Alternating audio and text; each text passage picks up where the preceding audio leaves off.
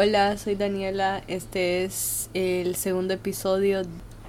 Yo soy Mía y hoy con Daniela hablamos sobre la cultura influencer en Honduras, sobre las últimas novedades en el país. Em, hablamos sobre ese video viral del militar TikToker que fue despedido por un video que subió a las redes bailando el famosísimo trap y hablamos sobre eh, tra, tra, em, y hablamos también sobre otro Instagramer que mm, recién subió un video con contenido em, machista, diciendo prácticamente que las mujeres quieren Violento. violento, diciendo que las mujeres quieren ser violadas y discutimos sobre mm, las implicaciones de género que tienen em, estos videos, este contenido y la manera en la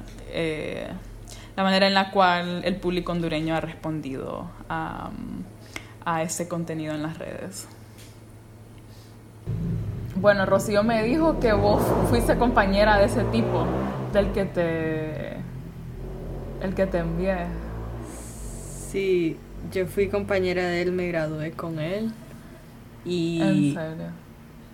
Hoy una chava que va a Trent, que es de Teus, me manda un mensaje y, y me sale como post unavailable y me dice, este maje habla igualito a vos, me recuerda a vos. Y yo, oh, yo sabía quién era porque solo él estuvo en las redes sociales, ¿verdad? Y yo le dije, si es Juan Sebastián, no lo ¿Solo puedo él ver porque lo...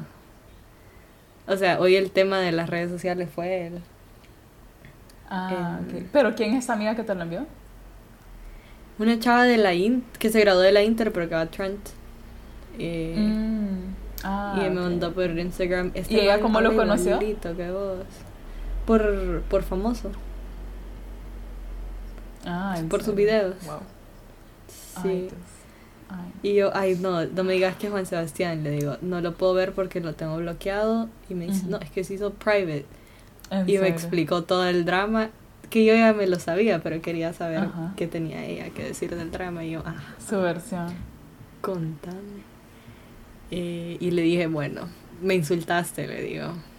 Pero. Ok. ¿Y cuál fue el Pero drama que pasó? Pues. A mí me mandó Rocío el video, ¿verdad? Y yo ya días lo dejé de seguir a Juan Sebastián porque me caen mal sus videos. Son. Sí. No sé, no sé si a vos te parecen chistosos. Algunos. eh, es. O sea, después creo que tiene no, mira, yo nunca, potencial de yo nunca lo había visto. En Ajá. realidad nunca lo había visto. Como. O tal vez sí lo había visto, pero como que nunca le había prestado atención a, a él, como a. ¿Cuál es su. como que su propuesta, lo que sea. Solo vi ese video y después vi uno que está doblado, como. Que es como de la, de la Cenicienta y literalmente como que de la Cenicienta y las hermanastras diciendo que quieren que las violen. O sea, y, ajá, horrible, horrible. Y em, como con Marianela, imagínate, Marianela, como que mi hermana que tiene 17 años, me dijo que eh, lo más decepcionante ni siquiera es el hecho que haga eso, sino que tanta gente le da like, incluso como lo comparten y les parece chistoso, como... Y un montón de guirritas. Eso es lo terrible. todo- toda su base de fans son niñas chiquitas. Son niñas así Claro. de 14, Sí. 15 años. Son las hermanitas Sí. de mis amigas. Es bien, mm, bien feo. Pero bueno, sí, o sea, nosotros fuimos No, a y la mira, escuela yo lo veo un poco. Eh, sí, nosotros fuimos a la escuela juntos y como te digo, sí tiene potencial para comediante, el man es atrevido, como con sus emociones, como que actúa, ¿me entendés? Le, pone todo a la actuación. Sí, claro. Pero eleva- parte de eso es porque sabe que no se va a meter en problemas. Entonces no tiene vergüenza, Claro, ni tiene como sí. remordimiento, ni, Sí. Ni sí. reflexiona. Es el, el equivalente, para mí, el man es, o sea, aunque no lo conozco en realidad, pero como que mm, está en la posición, es como el white privilege más alto en el contexto hondureño, como... Sí, eh, O sea, es hombre, eh, no sé si es heterosexual, y como de una familia aparentemente como muy adinerada, ¿no? Como... Eh, y, o sea, también hay un complejo como dentro de Honduras, yo siento, como, o sea, Honduras, la Ceiba, es como como que se cuela entre la metrópolis de Teucigalpa y San Pedro. O sea, como tenemos un montón de cosas que hay también ahí, pero como no hay tanta industria como en, o sea, en San Pedro y en Teus. Y hay como que muchos, o sea, muchos seibeños como que tienen ese complejo de, se acomplejan de ser seibeños. Hay como una especie de complejo seibeño, como en cuanto a estatus social y como, o sea, un montón de, sí, como niños de, de aquí de la Ceiba le dieron like a eso. Y es como que típico también como que, que quieren entrar un poco como a ese círculo clasista de eh, como joven adulto de dinero de Teucigalpa. Sí, es como... Mm,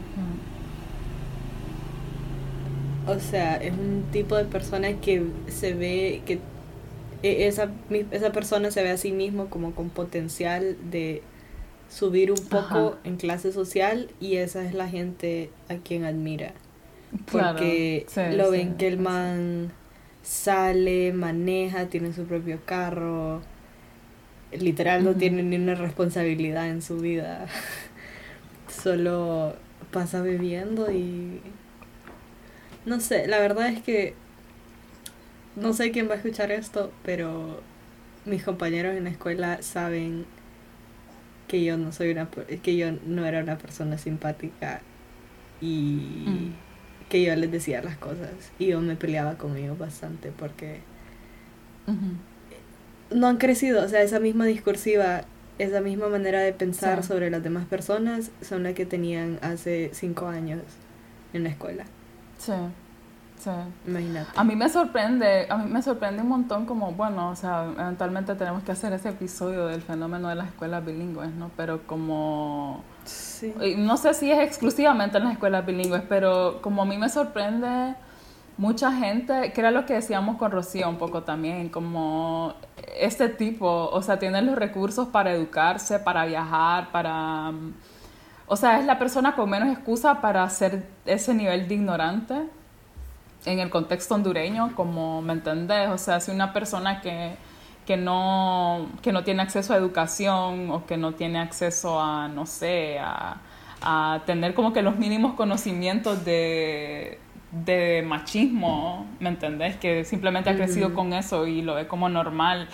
Eh, hiciera como que algo así, como un video así o, o, algo por el estilo, incluso ahí se podría como que entender, pero él, o sea, de verdad que no tiene ningún, ninguna excusa para seguir pensando así, para, para que esos sean sus chistes, como me parece como que súper de mal gusto, como un nivel súper bajo de educación y como no sé, de verdad que me decepciona un poco porque, o sea, cuando veo cosas así para mí son como una especie de reality check, porque mm, ah, yo sé que a veces como que yo vivo como en una especie de burbuja donde la gente es más mente abierta y tiene más conciencia social y, ¿me entendés? Em, pero después veo cosas así, veo, alguien, veo, veo que alguien hace un video así y veo que mucha gente le gusta y comenta y lo comparte y no sé qué me, o sea, me decepciona y como te digo, me da así como digo, wow, o sea, este es el, esta es la sociedad en la que vivo.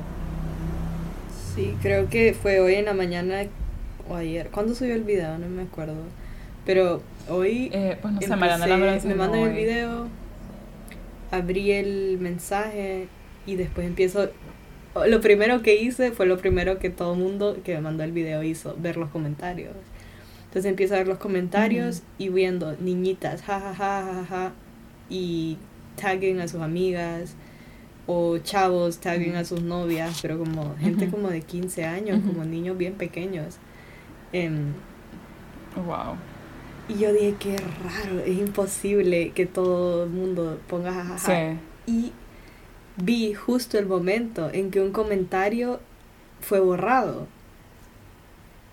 Vi Ajá. justo el momento en que yo vi la Sí. palabra como, ¿cómo vas a decir eso de violación? Al- como que se notaba que no era el Sí. mismo comentario que todo el mundo estaba Claro. poniendo.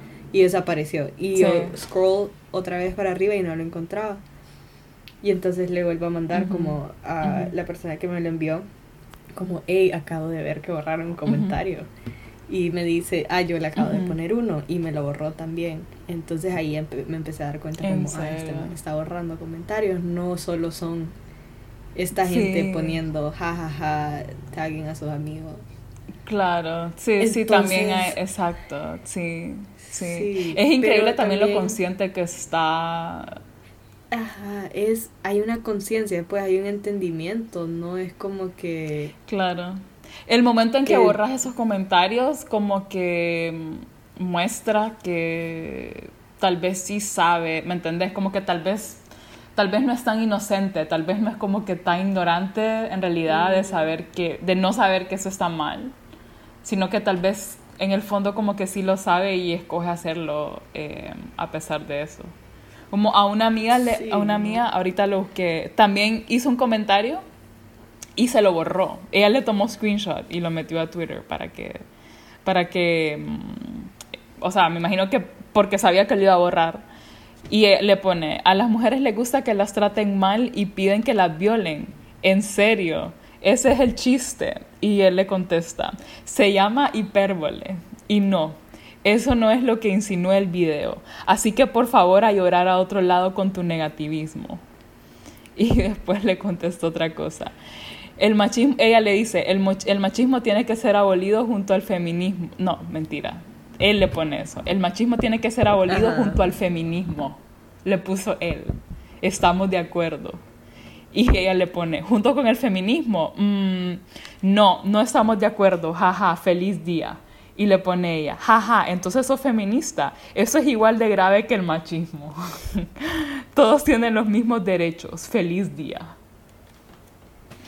o sea, creo que Qué me vergüenza, ok. se yo vi veía la como que primera- menos cringy sin el, sin el feliz día. O sea, Feliz- ya ahorrate eso, ¿no? feliz día. Yo vi la primera parte de ese thread, sí, sí vi quién, lo, quién le contestó y vi que él pone, es una hipérbole. Y bueno, yo usando mi conocimiento de, de nuestros días de la secundaria, ¿verdad? Pero eso lo aprendes en la clase de español, la hipérbole. Es una exageración. Sí, Es está, un- está demasiado, está demasiado, demasiado feliz que se acuerda de lo que es una Sí. hipérbole y le está diciendo, le está comunicando la a todo el mundo su conocimiento. Sí, y aparte, bueno, o sea, yo soy una persona que creo que si vos sos machista o sostenés ideales hegemónicos y opresivos cuando tenés 17 años y a los 20 o a los, no sé, con el tiempo creces y te das cuenta que esas cosas no son así, no son Claro. normales, Claro. se perdona, vivís en una sociedad bien hecha mierda y creo que a esa edad creer en esas cosas es casi inocente, pues es casi no sé, Claro. aprendiendo. No, tu o sea, igual, Pero pues. han pasado yo seis misma, años. ¿no? O sea, crecí también en un. Claro. O sea, yo misma como que crecí Sí. en un ambiente en que. En un ambiente machista, ¿no? Machista, clasista, o sea, todos lojistas. Y. No sé, leyendo un poco y como conociendo un poco y teniendo un poco de conciencia, como que eso se te va. Eh, se te va quitando, o por, por lo menos como que va mejorando, ¿no? Eh, cambia, o sea, y, y, y y se entonces, te puede no sé, el perdonar, punto, ajá, el pues. punto es como que mejorar, ¿me entiendes? Ajá, exacto. Tampoco yo espero que la gente nazca con esos conocimientos, pero sí. a esas alturas de la vida y con los recursos que esa persona tiene, o sea, de verdad que no, no tiene excusa. Bueno, y si hablamos de su, su apología, su, su perdón que hizo por, el, por su story, él empieza diciendo, voy a ver, ay, es que puso private, ¿verdad? Quería bajarlo. Sí, lo puso private. Yo ahorita lo quise ver y no pude. No sabía que había hecho una story. ¿Será que alguien grabó los Y- pero hay quitó- hay que quitó ver el si post. alguien grabó los audios? Me preguntabas. Ah, sí. No sé. Eh, ajá, sí, no sé. A ver. Pero. mm, Ay, ¿qué te iba a decir? Ajá, que su, su disculpa fue empezando con una cara tan. Dan ganas de golpear. Em. Voy a dejar mal el nombre del feminismo diciendo esto. Em, dice: Ustedes, qué, qué asco me da que crean que yo voy a hacer un chiste por la violación. Yo tengo una mamá y tengo una hermana de 8 años. O sea, como eso, eso no te, no te deja impune del, de no ser machista. Sí, todo el mundo tiene una mamá, primero que todo. Y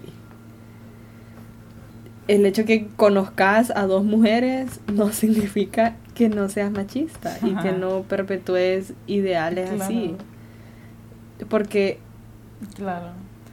no es como que ah miren yo conozco dos mujeres entonces puedo hacer chistes machistas sin ser una mala persona no te estás contradiciendo. Conoces a dos mujeres tenés dos mujeres importantes en tu vida y estás haciendo chistes machistas no es como que o uno o el otro no se cancelan Sí. Em, Y qué falta de conocimiento sobre la retórica también. O sea, si vamos a eso, ¿no? Si vamos a hablar Sí. como que de la educación, como, o sea, en qué mundo, como eso, ese es el argumento que formás. Por lo menos, no sé, inventate algo mejor.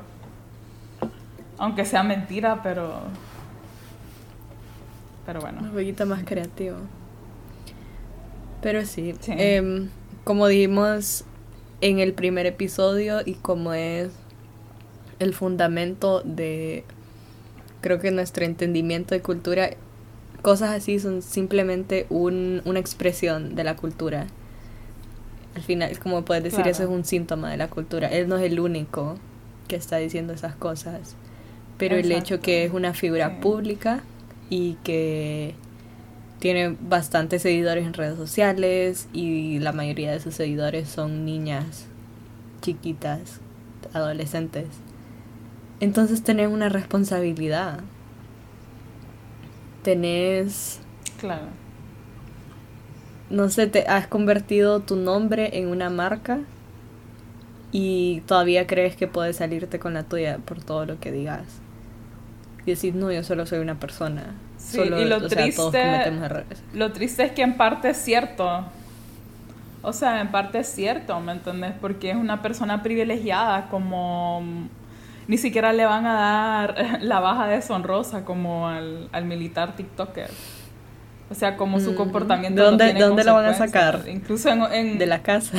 Ajá, de dónde lo van a sacar. Incluso como que a nivel de país, sabemos que ahorita están pasando el nuevo código penal por el que eh, ni siquiera, o sea, puedes no ir preso por violar a una persona, como, no sé, o sea, como vos decís, no es, en realidad no es él el problema, él es como un, un producto de la sociedad en la que, es una manifestación como de de la sociedad machista eh, y clasista en la que vivimos en Honduras. Y bueno, o sea, hablando de cultura, como esto también es parte de la cultura. O sea, como decíamos la vez pasada, la cultura no es necesariamente el arte, ni conciertos, ni, no sé, todas esas cosas, como eh, una broma de mal gusto sobre la violación hecha por un eh, muchacho joven de clase alta en Teucigalpa también es parte de nuestra cultura como Y es como un de una forma es una máxima expresión en la era de Claro. redes sociales, especialmente durante la cuarentena en que todo el mundo está en el internet a cada rato, todo el día. exacto Y él es una figura sí. pública que tiene, ni sé cuántos seguidores tiene, como un millón, tiene un montón de seguidores. wow Ni, sí no, mira no es estoy como el segura. reggaetón mira como el reggaetón como el reggaetón, que la gente tanto critica el reggaetón y como que dicen, ok, eh, dejemos de escuchar reggaetón, que eh, es, es, machista y que es mala música y que es barato y que la canción la escribís en 15 minutos, ¿me entendés? Pero el problema no es el reggaetón, o sea, el problema es el analfabetismo, este, es la sociedad de consumo en la que vivimos, en la cual... Eh, le damos prioridad a la cantidad sobre la calidad, es el hecho de que vivimos, o sea, ¿de qué va a escribir como que un muchacho pobre em, que toda la vida ha vivido en un barrio donde todos los días presencia eh, violencia doméstica? O sea, ¿qué podemos esperar de una persona? Em, que viene de esa realidad, o sea, de qué, de qué más va a escribir, ¿me entendés? Como el problema no es el reggaetón como tal, sino eh, también diría yo que es un síntoma de un problema más grande. No sé, o sea, si nos, si nos queremos ir a eso. o sea, al final todo es, todo es parte como de la, ¿me entiendes? Como la cultura, o sea, hablando de lo que es cultura, ¿no? Como, o sea, la cultura en realidad, en general, es como un síntoma, es como el reflejo de lo que somos, de un montón de cosas, como incluso la Mara, o sea, no sé si viste em, en El Salvador que salieron a que em, el Nayib Bukele dijo que iba a mezclar a porque a los de la Salvatrucha y la eh, la Mara 18 como que los tenían separados dentro de la cárcel. Sí, porque y después como que ellos. O sea, incluso él estaba especulando que las muertes que habían pasado en El Salvador habían sido porque ellos seguían organizándose dentro de las cárceles, algo así, ¿verdad? Ajá, exacto. Entonces los puso juntos para que se mataran entre ellos. Y la gente como felicitándolo, un montón de gente diciendo como que sí, o sea, ningún castigo es justo para esta gente que me han matado a parientes, me han matado a familiares. Eh, vi como que muchos comentarios de hondureños diciendo que qué bien que ellos tienen un que los salvadoreños tienen un presidente que, que tome esas medidas, que no sé qué, es como, o sea, incluso los, para mí los mareros también son una especie de síntoma, como el problema es como que este sistema de, extrema pobreza, o sea, sabes que muchos de los jóvenes que se unen a las maras no es ni siquiera porque ellos siempre quisieron ser maleantes, a muchos los obligan, o sea, llegan a tu casa como que eh, te obligan a unirte a la mara, te amenazan de que si no, si no te unís te van a matar o van a matar a tu familia. O sea, son, son guirritos que hasta ellos están, se mueren del miedo por estar ahí, están ahí porque son... Claro. Los están reclutando, sí, o sea, claro. todo es un síntoma. Y al mismo, Tiempo, al mismo tiempo, esa maldad es consecuencia de la extrema pobreza eh, de extrema opresión, de como que extrema diferencia de clase social, o sea, por eso me parece también como muy descarado de Bukele, como decir, miren, yo estoy haciendo, yo estoy combatiendo eh, la violencia, estoy combatiendo como las maras, no sé qué, o sea, me parece como demasiado descarado que él ponga esa cara de, de que él está solucionando el problema. Eh, o sea, por, por falta de una mejor manera de decirlo, como que matando o poniendo, poniendo al, a los mareros a que se maten entre ellos, cuando él es parte de una élite, o sea, de una élite económica dentro de su país, que es parte del problema que causa las maras. Entonces, y ahí es donde te pones a ver como que cómo se expande el machismo y y lo que es el machismo, pues. El machismo no, no es algo que, que sirve a todos los hombres, sino que sirve a un cierto tipo de masculinidad idealizada. Claro. No es como que los hombres se benefician de estar en Mara, sino que son niños pequeños que les hace daño ese tipo de machismo, de, ok, te vas a unir a nuestra Mara porque sos el, el, hombre de tu casa y no tenés opción. O sea, eso es machismo. El, machismo hiere a los hombres también, no es algo creado para los hombres. Em, entonces, bueno, solo ese, ese punto es el que voy a hacer del machismo eh, y las maras. Y otra cosa es, es el hecho que la gente, las soluciones que ve la gente son bien inmediatas, como decís, como que ok, matando a todos Claro. los mareros se, va, se van a acabar las maras, porque las maras están provocadas por gente que es mala. Entonces, acabas con la gente que es mala y se acaban las maras. Matemos no, a los malos es un- y ya. Exacto. Es un entendimiento bien superficial de, de, de la maldad y de, Estás, de estás la gente que hace cortando, o sea, las ramas, ajá, estás cortando las ramas de un árbol que tiene raíces muy profundas, como... Sí, exacto. O sea, te estás deshaciendo solo de la capita de arriba. O sea, y si nos vamos como que aún más profundo, es como tenés que tomar en consideración como la opresión extranjera que tenemos también, como, o sea, el hecho de que nuestros países son pobres porque eh, vivimos en un sistema colonial en la cual los países del tercer mundo como que venden su material bruto para que los países primermundistas se puedan enriquecer. O sea, es algo como muy complejo que, no sé, me gustaría de alguna manera mm, que hubiera más educación al respecto. O sea, no sé si educación, como más conciencia al respecto, como... O sea, incluso Sí, como más yo para, para enterarme... que te- Exacto.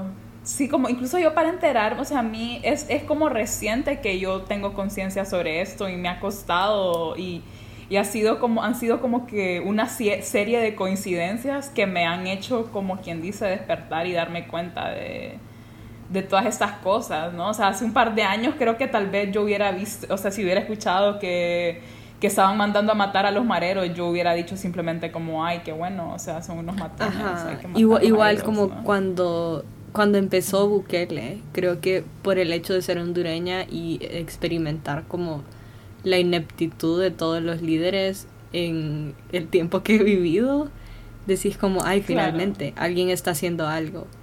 Sí. Entonces hondureño y ves Mira, a a Bukele me y decís inspiró, como, puchica, o sea, a él le importa. Él claro, va a hacer o las sea, no cosas sé, como, sea. como- Y, y te enseña Sí, como que mira, no es tan difícil. Me, claro, o sea, me he metido como en discusiones con personas de otros países, o sea, incluso con personas de otros países latinoamericanos, que yo sé que también como que, no sé, sé, sé que toda Latinoamérica como que tenemos, tenemos problemas similares, pero mm, no sé, siento que ideológicamente como mi problema con la política hondureña tiene mucho que ver con la ideología, como que Sí, no sé, sí. o sea, que te hace que te hace nacionalista, que te hace liberal, que te hace de la resistencia, ¿me entiendes? Como que hay muy poca ideología detrás de estos movimientos, ¿no? Y mm, yo te lo voy a decir, o sea, yo no sé, bueno, yo sé que mm, eh, Bukele originalmente había pertenecido a un partido de izquierda en El Salvador. Y, o sea, creo que ganó, o sea, ganó la presidencia como parte de otro partido. No estoy segura de, corriente, pero a mí me inspiró un montón cuando Sí. dio su discurso de toma de posesión. Y a mí, o sea, siento que como que dentro de Centroamérica, o sea, ya, no sé, eh, eh, siento que estamos en un punto en la cual que probablemente es la misma razón por la cual no hay tanta ideología, porque la ideología, siento que, o sea, ser idealista es de alguna manera una posición muy privilegiada, ¿me entendés? Como, o sea, en Honduras no tenemos el privilegio de ser idealistas, es como queremos literalmente como solo sobrevivir, o sea, sabemos que hay crímenes dentro del, del gobierno, o sea, mm, em, sabemos que el dinero no, o sea, que, que hay muy poca transparencia históricamente dentro de, dentro de los gobiernos hondureños.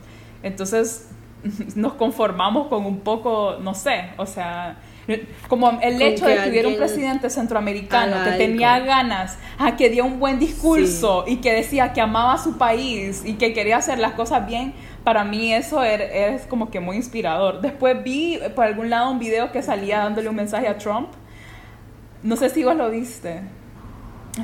Ajá, lo que hablamos la vez pasada, que no hay como un- una, una tradición de pensadores que propongan un, un plan que tenga relevancia, que Sí. tenga como fundamento de valores Sí. y todo, sino que estamos en un punto en el que alguien con buenas intenciones y que haga las cosas, ya confías en él, sea cual sea Claro. su ideología, Claro. porque decís, puchica, necesitamos algo. Sí, exacto. O sea, nadie está en contra Exacto, del crecimiento sí. económico. Es- no- ninguna ideología está en contra de que la gente coma, ¿verdad? Em, por lo menos en- ningún en gobierno está en contra de que no, de que no se mate, Sí. ¿no? O por lo Ajá, menos... exacto, eh, en retórica, pero después ahí quién sabe la- las políticas que ponen, pero Claro. entonces cualquiera que se exprese un poquito, entonces ya decís como puchica, esa persona quiere. Claro. Yo tengo un amigo acá em, Sí. que es full ho y yo creo que ya en este punto ya casi no conozco gente que es full ho. Gente que era full ho al principio ya como que ya se les ha caído la cortina y dicen, ok, no, tengo un poco de miedo, pero él, él es full Sí, ho, ¿verdad? Y entonces sí. yo le pregunto, ¿qué ves? O sea, primero que todo, ni siquiera quiere escuchar su argumento. Sí. Y me dice, no, es que él, él quiere, él es el único que ha hecho algo. Entonces estamos en un momento tan miserable en, es- en el país que vos decís, el que ha hecho algo, pues, el que ha dado becas a gente. Claro. Eh, Sí. el que ha tenido Sí. este alcalde en Tegucigalpa pavimentando calles, que hay gente que le encanta papi a la orden, hay gente que dice Claro. que si ese man se tira, votan por él, es como él es un ingeniero, o sea, porque va a votar por él. por Oíme, él, o sea, te lo juro que me siento como. Ah, como este año por primera vez como que tuve que manejar mucho en, en Teucigalpa, como dentro de Teucigalpa. Y te lo juro que me sentí como... O sea, yo, yo pensaba como que, ok, si alguien en ese momento quiere cruzar la calle, o sea, se jodió. Porque no es, o sea, es una ciudad que no está hecha para gente, está hecha para carros, como... ¿Me entendés? O sea, tiene Sí. carreteras como todas sofisticadas, que incluso como que te puedes ir por arriba, no sé ni por qué te puedes ir por arriba. Si perfectamente te ¿me entendés? Como yo me perdía, era como que, ok, aquí me voy para arriba, me voy para abajo, ¿me entendés? Pero bueno, llama la atención. Es algo que yo creo que no, no requiere tanta inversión como la educación, por ejemplo. Y es algo que se ve, como que se nota mucho. Sí. O sea, todo el mundo nota las... eh, las carreteras, todo el mundo Ajá, nota que las carreteras están o sea, se ve el mejores. cambio, Lo- es grande, Exacto, se sí. siente que Sí. ha bajado el tráfico, sí. Em, Sí. Pero como vos decís, no es una, al final no es una inversión tan grande como invertir en la educación. Aunque vos decís, ah, ok, se necesita más dinero para hacer calles, porque tenés que pagar, Claro, no sé qué, sí. empleados, Sí. pero es una inversión de tiempo, la educación es una inversión de tiempo, es una inversión de cambiar políticas, cambiar... Sí, necesitas pensadores, necesitas gente. Claro, sí. Más que cuando haces una calle, o sea, pues, ok, haces calle y le tenés que dar mantenimiento, pero como no hay mucho, no sé, o sea, no, no te vas a encontrar con personas que te van a decir como, no, eh, no estoy de acuerdo, o bueno, no sé, igual dentro de los ingenieros civiles tal vez, como que unos quieren hacer una calle Existe por arriba y otros quieren hacer una calle por abajo, pero como, exacto, no es algo como... Creo que la educación es algo un poco más complicado, ¿no? Como, porque implica Sí. como lidiar con personas. Em, pero sí, no sé, como incluso, no sé, o sea, cuando yo hablo con mi mamá, yo siento que yo, o sea, yo tal vez sí, y tal pueda que en el contexto de Honduras tal vez incluso sea algo malo, pero como yo tengo mi, mi gen idealista como bastante fuerte en comparación con la mayoría de las personas en Honduras, tal vez. Y cuando hablo con mi mamá, como que me pongo así como muy idealista y empiezo a decir como que la soberanía de Honduras eh, y no querer depender de los gringos y como que, eh, que ojalá la economía fuera como que más, este, como equitativa, o sea, que no hubieran tantos millonarios y así. Y mi mamá, o sea, el argumento que ella siempre me dice es como que ¿por qué no solo podemos ser como Costa Rica? ¿Me entiendes? Es que es como, es un país que no tiene, creo yo, como que necesariamente una ideología como tan definida. Eh, no sé, o sea, no, no es un país que llegó donde está porque tuvieron una gran revolución ni, ni nada de eso. O sea, simplemente es un país con más transparencia en la política y que invirtió en educación en vez de invertir en, en el ejército, ¿me entiendes? Entonces, como... Pero para mí, yo eso- ya ratos te quería decir que para mí es necesario ser idealista. Un montón de, de las cosas en que yo veo controversia en las ideas que propone la gente, es que yo me pregunto, ¿por qué no vas más allá? ¿Me entendés? Es lo mismo que decimos, ¿por qué querés que se mate Claro. los, em, los mareros entre sí en vez de corregir Claro. los problemas estructurales que hacen que los mareros sean mareros, que la gente, que hombres jóvenes claro. sean mareros. Claro. Para mí eso es ser idealista, tener un poquito Claro, más de creatividad y ver un poquito más allá a cosas que vos decís como, es que no va a pasar, entonces busquemos una Ajá, solución más inmediata. No Profundizar un poco. Es necesario Sí. idealizar, proyectarse a algo que, se, que parece imposible, pero, o sea, esa es una cosa, estás tan en la mierda, o sea, Honduras está tan decrépito que por qué no, por qué no pensar un poquito más lejos. Em, así que yo sí estoy de Claro. acuerdo, yo, No, yo o creo sea, que estoy sí de soy una acuerdo. persona idealista. Es- Exacto, yo creo que yo también, pero al mismo tiempo como vos y yo somos parte de una minoría muy privilegiada, ¿me entiendes? Entonces como creo que mantengo eso de que aunque, o sea, también pienso que hasta cierto punto es necesario porque como que la ideología, las ideologías igual vienen de lo que hablábamos la vez pasada, que es necesario tener gente que profundice y que piense en, en los problemas que hay en una sociedad. Pero mm, las, o sea, las personas que tienen los recursos y mm, el tiempo incluso de hacerlo son personas como privilegi- privilegiadas, ¿me entiendes? O sea, creo que Sí, también pero- por eso me indigna un poco más como ver, ver a, a, tu, a Juan Sebastián hacer ese video. Me indigna eso mucho más que si lo hiciera una persona de bajos recursos, ¿me entiendes? Porque, Sí, sí. o sea, él es Pero- una persona que... en este contexto, el privilegio no es algo malo. O sea, para mí el privilegio no, no es algo que vos tenés que rechazar. No, es el no- privilegio para eso. Claro. es. Yo creo que es para ser idealista. Claro. Yo sé Claro, que puede sonar un poco exacto, controversial, sí. pero si podés ser idealista, ¿por qué no? Y entonces vos tirás la piedra un poco más allá y la gente se conforma un poquito antes de la piedra. Pero si vos no hubieras puesto los límites tan abiertos, entonces nadie va a empezar a, a pensar de esa Claro, forma. Sí. Y al mismo tiempo es como que sí, sí, puedes exacto. tener tu, tu espíritu idealista, pero otra parte tuya puede ser como más realista. Y entonces lo que haces es aprender a no conformarte con la propuesta más conservadora y empuja- empujas un poquito más allá. Como decís, como, bueno, Claro. no podemos hacer toda esta gran revolución ideológica ahorita, pero como yo pienso más allá y estas son mis condiciones, entonces puedo proponer algo un poquito mejor. Em, Claro, sí. pero sí, estoy de acuerdo que, que solo hay que pelear por eso o por nada. Sí, no puedes pelear solo por tus Sí, ideales, como que, ay, claro. bueno, entonces no. Si no es así, entonces no. Sí.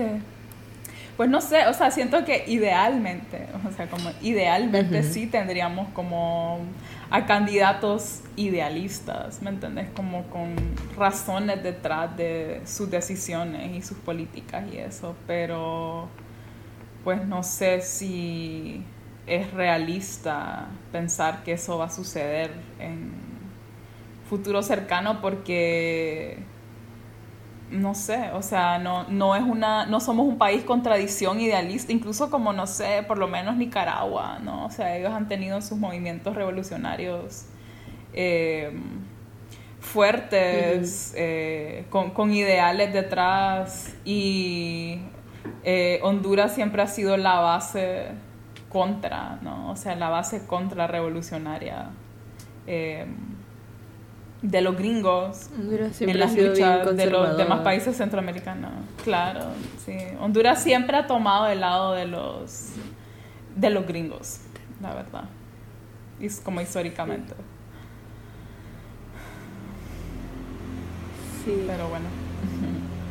Eh, bueno, regresando al tema de, del militar, creo que tiene sus paralelos con lo de Juan Sebastián. Em, porque va a lo mismo de que no hay una guía de cómo ser el hondureño ideal. No hay una guía de cómo ser sí. un hombre joven en Honduras. Em, entonces todo es full autori- au- autoritario. Pues lo que hicieron él es lo cortaron. Claro. Lo vieron que se puso a bailar en redes sociales sí. con el uniforme. Fuera. Sí, sí, Em, claro. Sí. Y después existe este man, Juan Sebastián, que creo que sería, no sé, esa representación sería como algo liberal, como una ideología liberal de, de humor, de redes sociales, de... ¿Me entiendes? Como no conservadora. Y, y son cosas que, que... mm, Como que él se convierte en el guía de la sociedad y después está su contraparte Claro. hondureña, eh, más conservadora, y entonces la gente se asusta, como, ay, se están, se están haciendo, se están arruinando los jóvenes. Pero al final son lo mismo, pues, al final son la misma ideología machista que, que mm, está dentro de las, de las dos corrientes hegemónicas en Honduras. Es como imposible escaparte de eso. Sí, sí. Exacto, sí, dentro de, lo, dentro de la masculinidad, ¿no? O sea, ¿cuál es como que la nueva masculinidad hondureña? O siquiera existe eso, o sea, siquiera existe conciencia de que, no sé, o sea, de, de que el machismo es dañino en Honduras, o sea, nunca he escuchado de, o sea, no sé, en, no sé en tu universidad, como si hay charlas o hay cosas así como sobre la nueva masculinidad y cosas así. Pero en Honduras nunca, o sea, nunca he escuchado que se hable del tema. O sea, sí, a duras penas se habla de feminismo y de que no hay que violar a las mujeres. O sea, mucho menos para que se hable de Como que saben que los hombres hablen de sus sentimientos. Ajá. Sí, no sé. No, yo sé que sí hay, Sería porque yo he visto, invitar. hay grupos así, y todo. En Honduras. Sí, hay grupos y todo, pero el problema es que son la, mi- la misma gente, pues. Es como que un montón de gente Claro, que ya sí. entiende la masculinidad tóxica, un montón de gente que ya Sí. es feminista. Entonces dicen, ay, hagamos un grupo de... Hagamos un, un grupo de conversación, haga- hagamos un conversatorio para enseñarle a la gente eso. Pero ir Sí. es voluntario. Entonces si vos le decís a un niño, hey, ¿querés ir a desconstruir tu machismo? Te va a decir como, como, ok. Y si va, No, todos, los, todos los compañeritos se van a burlar de él, le van a hacer bullying. Ah, no, sí, no, te decía que sería interesante tal vez hablar con esta... mm, Jessica eh, Islas. Jessica- creo que se llama Jessica González. En, en Facebook se llama Jessica Islas. Pero ella como que ha estudiado feminismo y pues vive en Honduras, entonces ella creo que está muy de cerca, eh, como tiene más conciencia sobre como que la masculinidad y no sé si en algún momento quisiéramos hablar más en serio sobre eso. Eh, ella podría ser una invitada.